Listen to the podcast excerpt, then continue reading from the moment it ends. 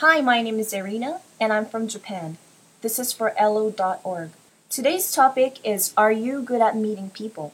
Well, that is a good question, and but I can't answer that for you. I no, I don't think I'm very good at meeting people, but I can say that I love meeting new people. New people, there are a lot of different people, um, different kinds of people who are very different from you and very similar to you.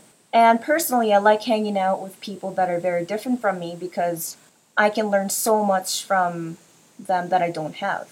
And I like hanging out with people that are very similar to me because I get along well with, with my friends. And from now, I'm still young and I'm going to be working and I'm going to be traveling and I'm sure I'm going to meet so many people and I'm very looking forward to meeting new people.